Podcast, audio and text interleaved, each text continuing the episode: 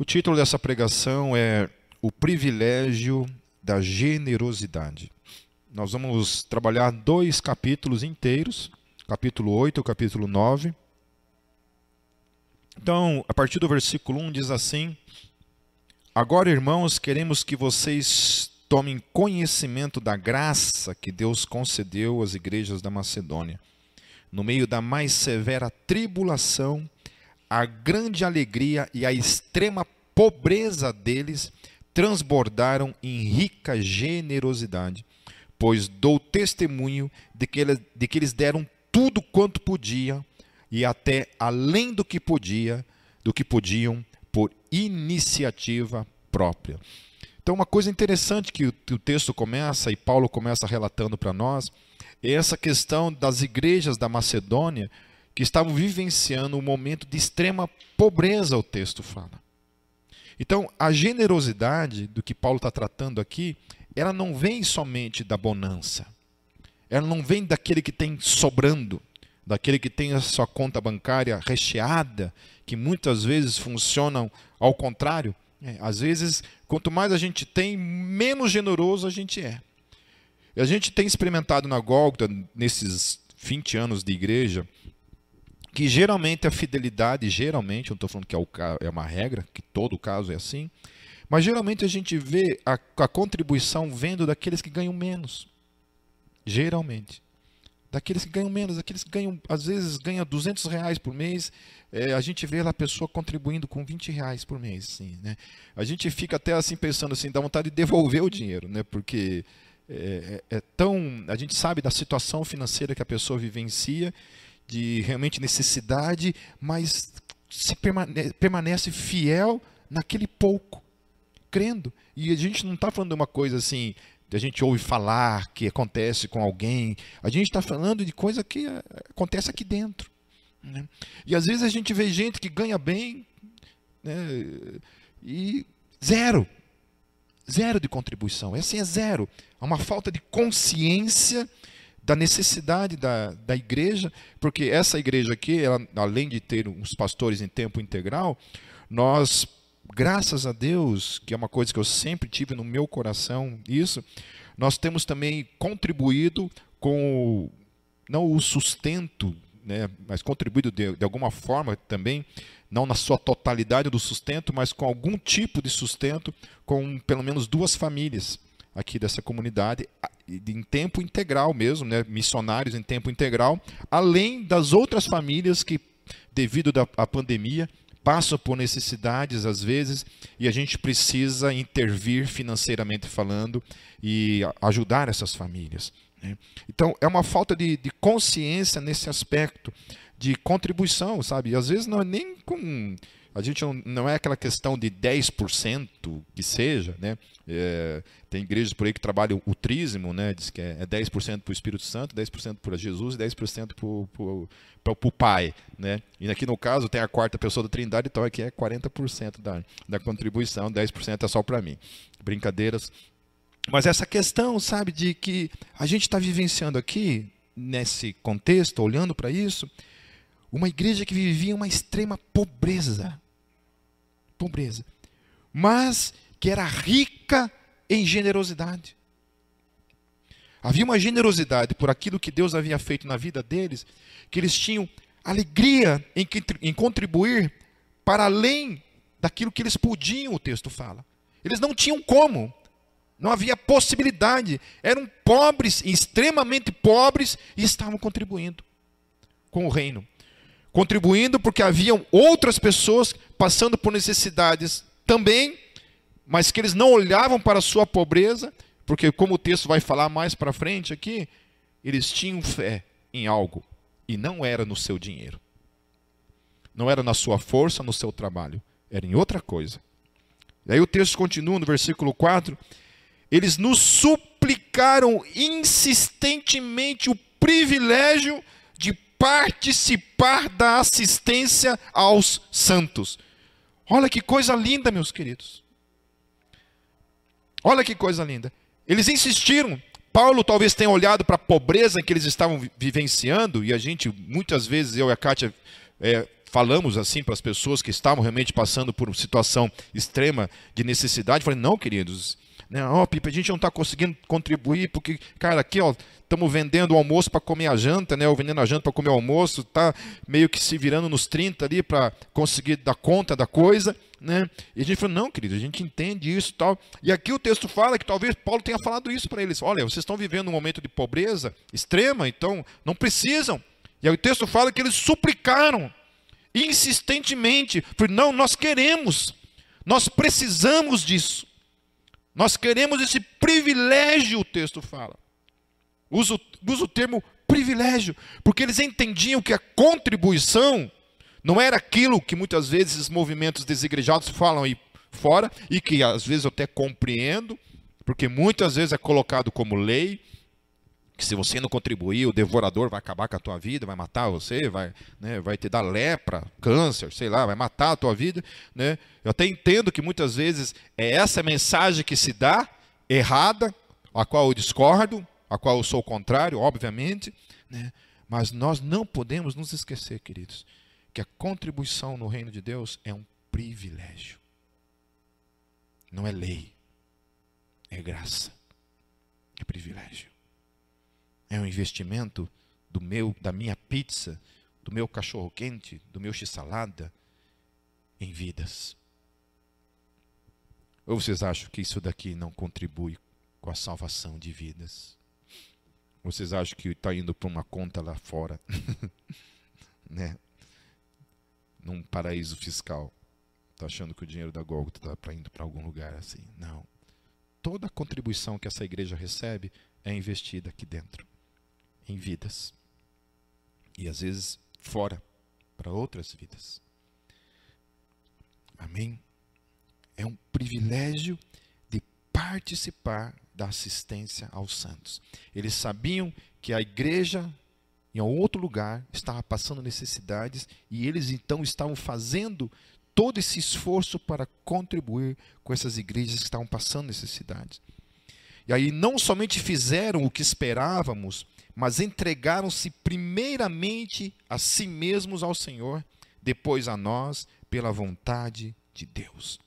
Então havia a soma dessas, desses três princípios agindo ali naquela igreja. A primeira coisa é que a generosidade deles era fruto da entrega deles ao Senhor. Eles entendiam, eu falei assim, cara, tudo que eu tenho não é meu, é do Senhor. Tudo que eu tenho não é meu, é do Senhor. Então, essa entrega deles, eles entendiam, falaram, ó, primeiramente, isso daqui não é para nós, é para Deus, é para o meu amor, é para aquele a quem eu sirvo. E o segundo, a coisa que fala aqui, é que a generosidade deles era frutos do amor deles para com os do reino. É o que está claro aqui. Essa entrega era para Deus, mas essa entrega também era para com aqueles que eles diziam amar. Porque o princípio da generosidade, meus queridos, é o princípio do amor. Eu contribuo porque eu amo as pessoas. Essa é uma prática do meu amor, por meio do dinheiro, por meio da contribuição. Aqui não era somente dinheiro, aqui também era alimento, era roupa, era calçado, era tudo que tinha. E o que não tinha, porque aqui fala de uma extrema pobreza, então até aquilo que não tinha. Um dos princípios que Jesus nos ensinou é que a gente não deve ser acumulador de coisas. Não devemos ser acumulador de coisas, coisas práticas eu estou falando. Né? Não tem sentido uma mulher ter 40 pares de sapato. Isso é pecado. Pecado, queridos. A gente, eu gosto de assistir muito um programa chamado Trato Feito, que é um, não sei quem, quem não conhece, é um programa onde você vai lá, você tem uma moeda antiga, você vai lá e negocia com o cara e o cara compra e para revender, é, tipo como se fosse um sebo, né? Uma loja como se fosse um sebo. E a gente assistindo muitas vezes assim, tem coisas ali que dá uma indignação na gente, né? Porque é, uma moeda antiga vendida a um milhão de dólares. Um milhão de dólares. Acho que eu não sei nem contar. Eu devo contar até uns, uns, uns 100 reais. Acabou. Dali para ler, eu não sei contar. Essa aula de matemática eu fugi, não sei contar. Um milhão de dólares. um milhão de dólares vendido uma moeda. Eu falei, meu Deus do céu, um milhão de dólares resolvia o problema de muita gente. Então, eu considero isso um pecado. Eu acho um pecado uma pessoa pagar um milhão de dólares numa moeda. Eu acho que é pecado isso. Eu acho que a pessoa que paga um milhão de dólares numa moeda tem que ir para o inferno. Em nome de Jesus. Porque essa pessoa está fora da casinha. Um milhão de dólares está fora de questão. Ah, paga lá 10 mil dólares? Tá. Já acho demais, mas tudo bem. Mas um milhão de dólares é demais. Um quadro, coisas assim absurdas. Entende?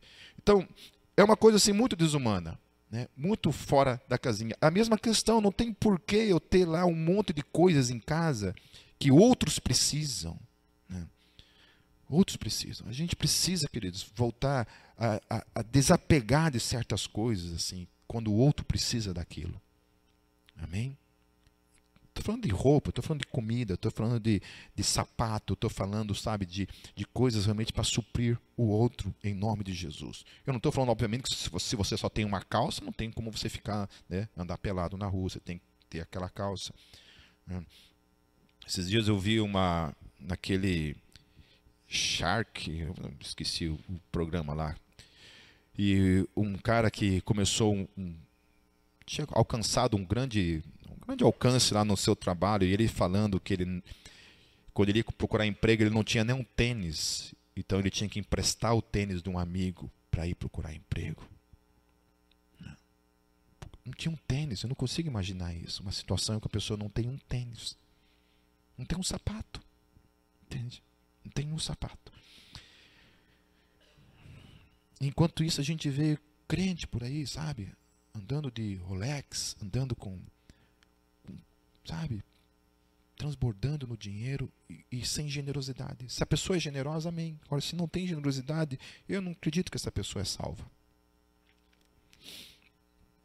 E a terceira coisa é que isso era fruto da vontade de Deus. Eles entendiam isso, de que aquilo, aquele princípio não era um princípio que estava sendo imposto necessariamente sobre eles, mas que era um princípio que Deus havia ensinado eles.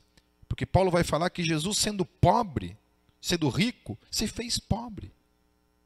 Largou da sua glória por causa de nós. Assim, recomendamos a Tito, visto que ele já havia começado, que completasse esse ato de graça da parte de vocês. Então, generosidade é um ato de graça. Muita graça. Quando a gente recebe graça, é tão lindo quando a gente distribui da mesma forma graça para com, a, com as pessoas. E lembrem-se que o tema aqui é o que?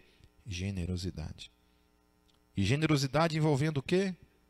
Coisas, dinheiro, bens, roupa, sapato, comida. Acho que se todos nós fizéssemos, estou falando nós aqui, não nós aqui necessariamente apenas, mas o reino de modo geral, se toda a igreja tivesse a praxis da generosidade diária, nós conseguiríamos amenizar em muito a fome no mundo. Um pastor amigo meu, pastor Eliandro da PIB de Campo Largo, ele assim que começou a pandemia, eles começaram a fazer um trabalho por causa da questão do, do lockdown, muito perda de desemprego, muitas famílias começaram a passar fome. E eles começaram a fazer toda semana assim, reunir toneladas de comida.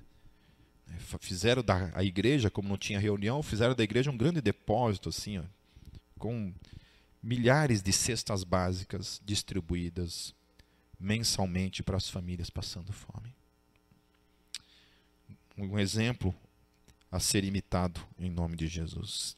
No verso 7, Todavia, assim como vocês se destacam em tudo, daí ele vai falar alguns destaques aqui. Ele fala na fé, na palavra, no conhecimento, na dedicação completa, no amor pelo reino. Agora, é, no, desculpa, queridos, na fé, na palavra, no conhecimento, na dedicação completa e no amor que vocês têm por nós destaquem-se também neste privilégio de contribuir. Olha só que coisa linda. Então a igreja de Corinto já estava sendo destacada, né? Que diferença, né? Fazendo um parênteses aqui, entre a primeira carta e a segunda carta, né? A primeira carta foi uma lavada, né?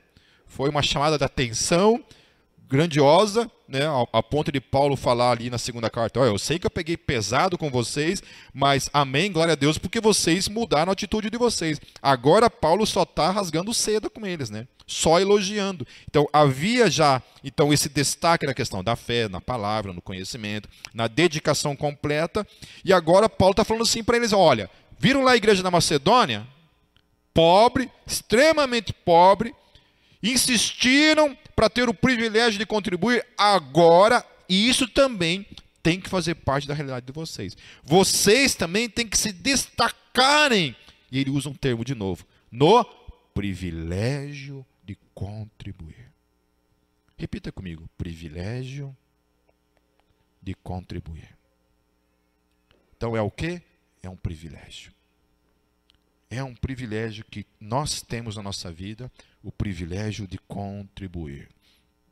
No versículo 8, não lhes estou, não lhes estou dando uma ordem, mas quero verificar a sinceridade do amor de vocês, comparando-o com a dedicação dos outros. Olha só. Então Paulo está falando o seguinte: olha, não estou obrigando vocês a nada, mas essa é uma evidência do amor de vocês. A contribuição. Vocês não são obrigados a contribuir com nada. Ninguém vai mandar lá a polícia obrigar vocês a fazer alguma coisa, né? Ninguém vai obrigar nada. Mas essa é a evidência do amor de vocês no reino de Deus, a contribuição. A contribuição é uma evidência do amor. Pois vocês conhecem a graça de nosso Senhor Jesus Cristo, que sendo rico, se fez pobre por amor de vocês para que por meio de sua pobreza vocês se tornassem ricos. Olha que coisa linda. Nós temos o exemplo de alguém que era rico e se fez pobre e que nos enriqueceu nele. Portanto, nós já somos ricos nele. Este é meu conselho. Convém, convém que vocês contribuam, já que desde o ano passado vocês foram os primeiros não somente a contribuir, mas também a propor este plano. Agora completem a obra para que a forte disposição de realizá-la seja igualada pelo zelo em concluí-la, de acordo com os bens que vocês possuem. Ou seja, enquanto a outra igreja era extremamente pobre, contribuía, agora Paulo está falando o seguinte: olha, para vocês que têm, contribuam segundo os bens que vocês têm. Lá era uma igreja pobre que insistiu para que contribuísse. Essa igreja tinha, e ele está falando assim: olha, vocês principalmente têm que seguir o exemplo daqueles que não tinham nada e contribuíram, e vocês tendo, vocês têm que contribuir. Tem? Não. Mas manifestem esse amor em nome de Jesus. Porque se há prontidão, a contribuição é aceitável de acordo com aquilo que alguém tem e não de acordo com o que não tem. Olha que coisa linda. Paulo está falando assim: olha, você contribua de acordo com aquilo que você tem. Se você ganha bem, contribua bem. Se você ganha pouco, contribua aquilo que você está dentro da sua realidade. Mas contribua, porque aqueles lá não tinham nada e contribuíram. Então vocês têm, então contribuam segundo aquilo que vocês têm. Ou seja, há desculpa? Hum? Há desculpa? Não. Olha como Paulo é astuto, né? Paulo é sem vergonha, né, cara? Né? A gente precisava de um apóstolo Paulo hoje ensinando a gente essas questões, né? A gente tinha lá, opa, manifestando ali em cima. É, a gente tinha lá os caras que não tinham nada e, e contribuíram, e a gente tem aqui os caras que têm né, e não querem. Conhece gente assim? A gente conhece um monte.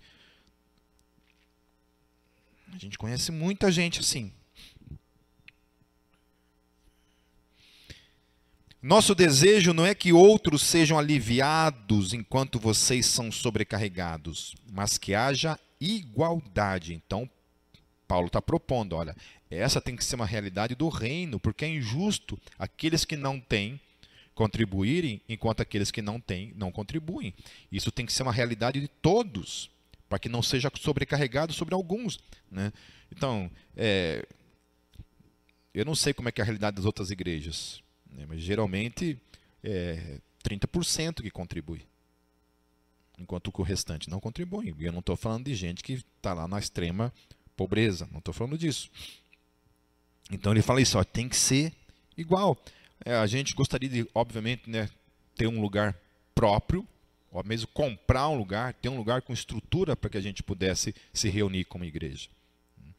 Às vezes eu fico vendo lá, uma vez eu fui numa igreja, e não vou citar o nome, mas tinha lá o, o boletim da igreja, né?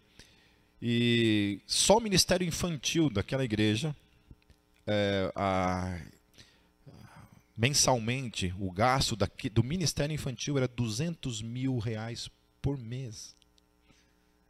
Eu olhei para aquilo e falei assim, meu Deus do céu. Eu achei que tivesse errado, algum zero na digitação ali. Acho que era 20 mil, 2 mil. A gente não gasta nem vintão por mês, eu acho. Gasta uns vintão de, de impressão, talvez, ali.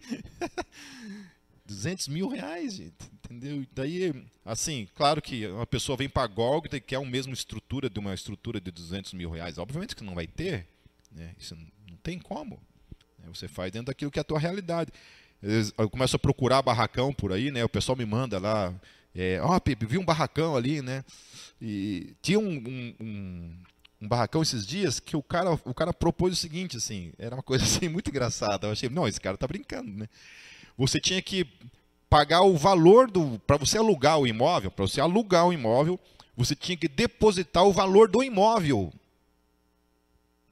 Eu falei, não, ele se equivocou. Não, é isso, né? Você tem que é, pagar o valor do imóvel. Se, se, o imóvel valia 200 mil, você tinha que pagar 200 mil para você alugar o imóvel. Eu falei, mas então eu compro de uma vez? Qual que é o sentido de você, né? E ele estava assim, cara, meu, sei lá, o cara estar tá fora da casinha, alguma coisa aconteceu ali. Eu falei, não, não pode ser. E ele ficou insistindo, daquele que eu ligasse para ele, eu falei, ah, bem capaz, né? Bem capaz. Não, não entendi qual que era daquele cara lá. Bom, continuando o raciocínio, queridos. É...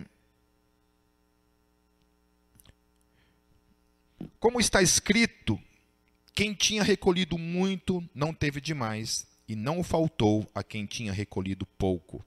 Agradeço a Deus que pôs no coração de Tito o mesmo cuidado que tenho por vocês, pois Tito não apenas aceitou o nosso pedido, mas está indo até vocês com muito entusiasmo e por iniciativa própria. Com eles estamos enviando o irmão que é recomendado por todas as igrejas por seu serviço no Evangelho. Não só por isso, mas ele também foi escolhido pelas igrejas para nos acompanhar quando fomos ministrar essa doação, o que fazemos para honrar o próprio Senhor e mostrar a nossa disposição.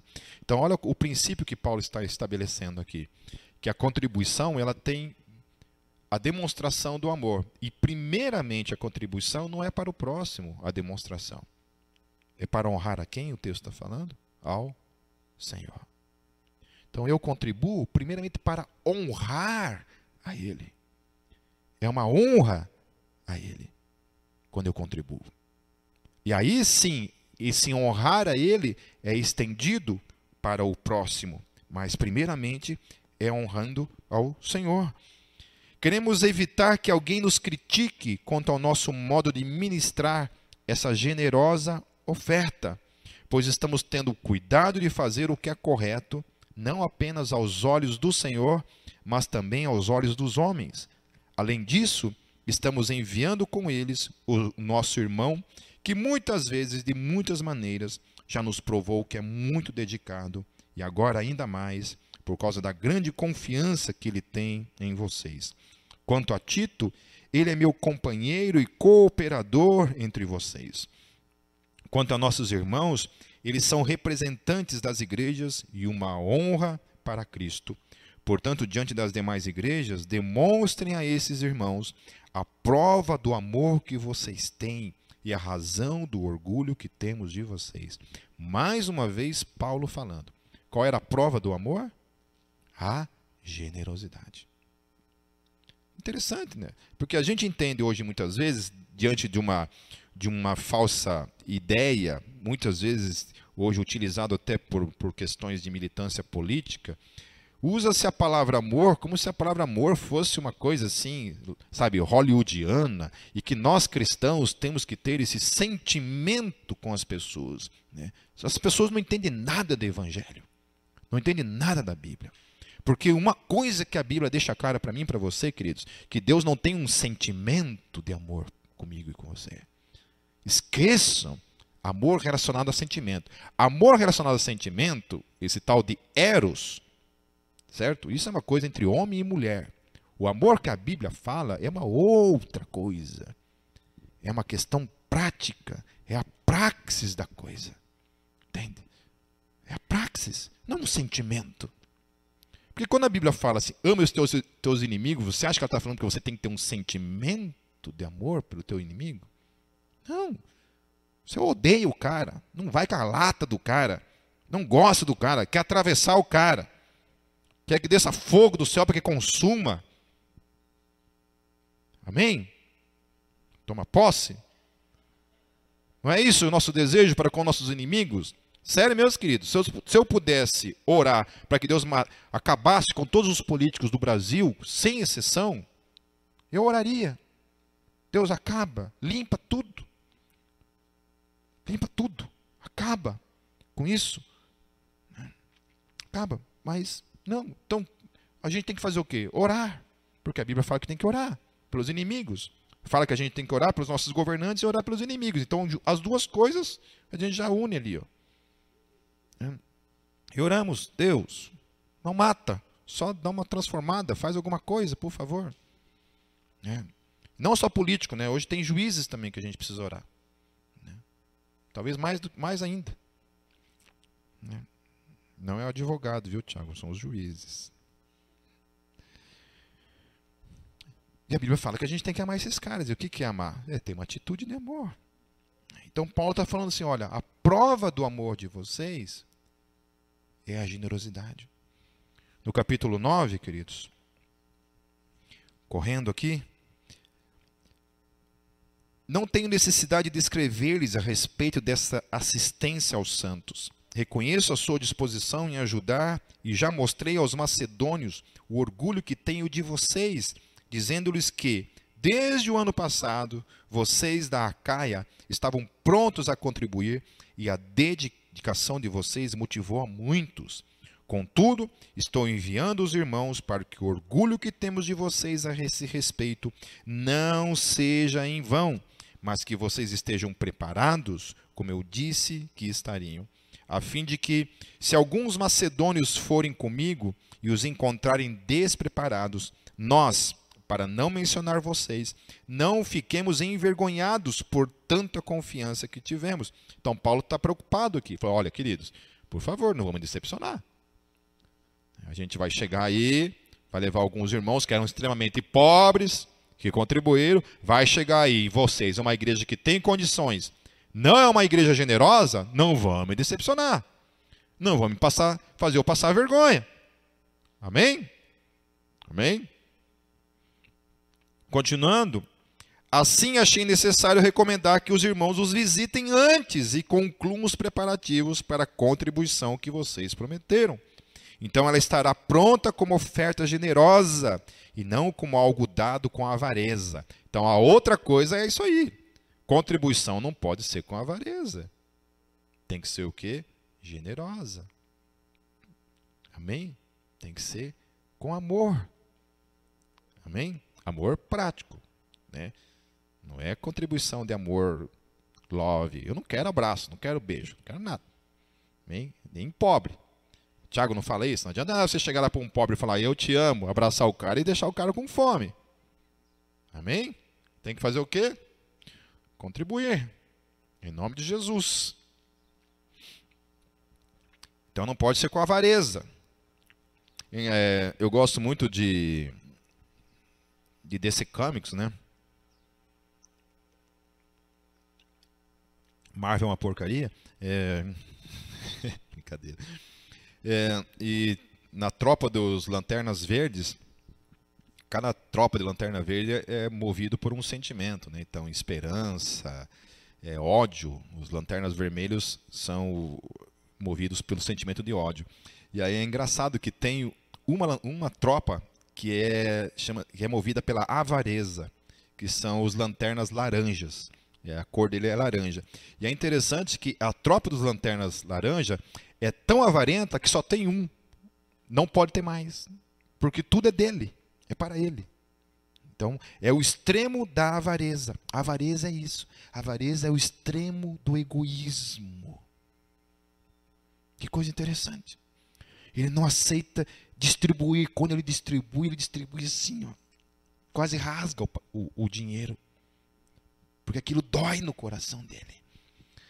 Para ele, assim, contribuir com o seu dinheiro, que é dele, dói. Esse é um sério candidato à tropa dos lanternas laranjas. Lembrem-se: aquele que semeia pouco também colherá pouco, e aquele que semeia com fartura também colherá fartamente. É o Pipe que está falando isso, queridos. Eu estou fazendo uma manipulação de texto do Antigo Testamento e trazendo sobre nós como igreja. Quem está dizendo isso? É o apóstolo Paulo. Vou repetindo: lembrem-se, aquele que semeia pouco também colherá pouco, e aquele que semeia com fartura também colherá fartamente. É a palavra quem diz, não sou eu. Ah, Pipe, mas eu estou contribuindo com tanta fartura e não estou colhendo nada. Né? Te vira com ele, cobre. Fala assim, manda uma carta para o céu. Senhor, está aqui. Ó. É a tua palavra quem diz. Esse é um princípio que quando a gente é generoso, quando a gente contribui com generosidade, quando a gente estende a mão para o irmão, ajuda o irmão, você pode estar pensando que eu estou falando de dízimo e oferta, eu não estou falando disso. Eu já falei que aquilo que essa igreja é, arrecada mensalmente pela contribuição dos seus membros é voltado para algo específico. Sustento pastoral, sustento de dois missionários e outras famílias que passam necessidade. Amém? Não é para ficar rico, não é para nada disso. Cada um de conforme de, determinou em seu coração, não com pesar ou por obrigação. Amém? Ou glórias. Olha só. Para quem está entendendo, não, o Bíblia está dizendo que eu sou obrigado. Não. É avaliar o coração. Não é por obrigação. É avaliar porque se eu não contribuo, alguma coisa de avareza está dominando a minha vida. A falta de generosidade está dominando a minha vida. Pois Deus ama quem dá com obrigação? Por medo de ir para o inferno? Por medo do devorador? Não. Quem dá com alegria. Alegria. Olha, queridos, a igreja na Macedônia estava lá, necessidade. Insistiu Paulo, a gente precisa, a gente quer contribuir, a gente quer, a gente precisa disso. Nós precisamos disso. Eles eram obrigados? Não. Eles insistiram, porque talvez Paulo tenha falado para eles: olha, não precisa, vocês estão tão pobrinhos que acho que a gente vai ter que arrecadar para vocês.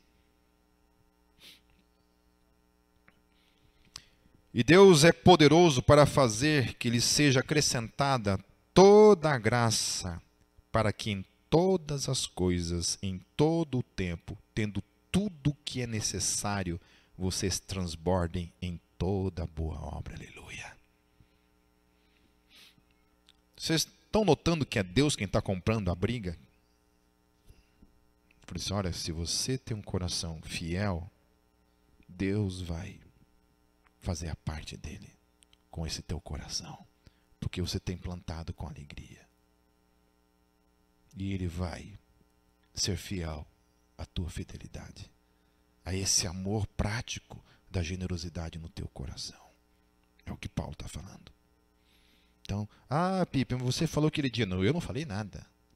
Eu só estou repetindo o que Paulo falou. Não vem me cobrar depois. Esses dias teve uma aí que supostamente tinha se convertido e foi lá e doou não sei quanto, uma quantia enorme para uma igreja aí. Aí depois se desconverteu e processou a igreja porque se arrependeu de ter dado dinheiro. Né?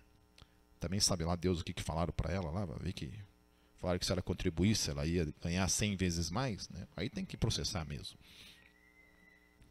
Como está escrito, distribuiu Deus seus bens aos necessitados, a sua justiça dura para sempre.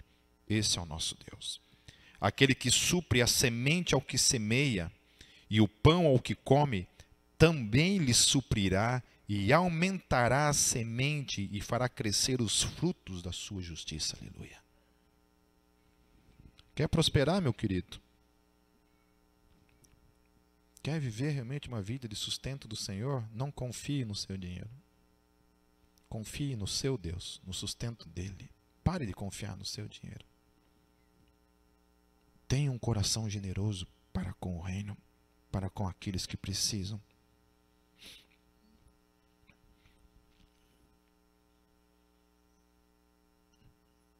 Vocês serão enriquecidos de todas as formas, para que possam ser generosos em qualquer ocasião.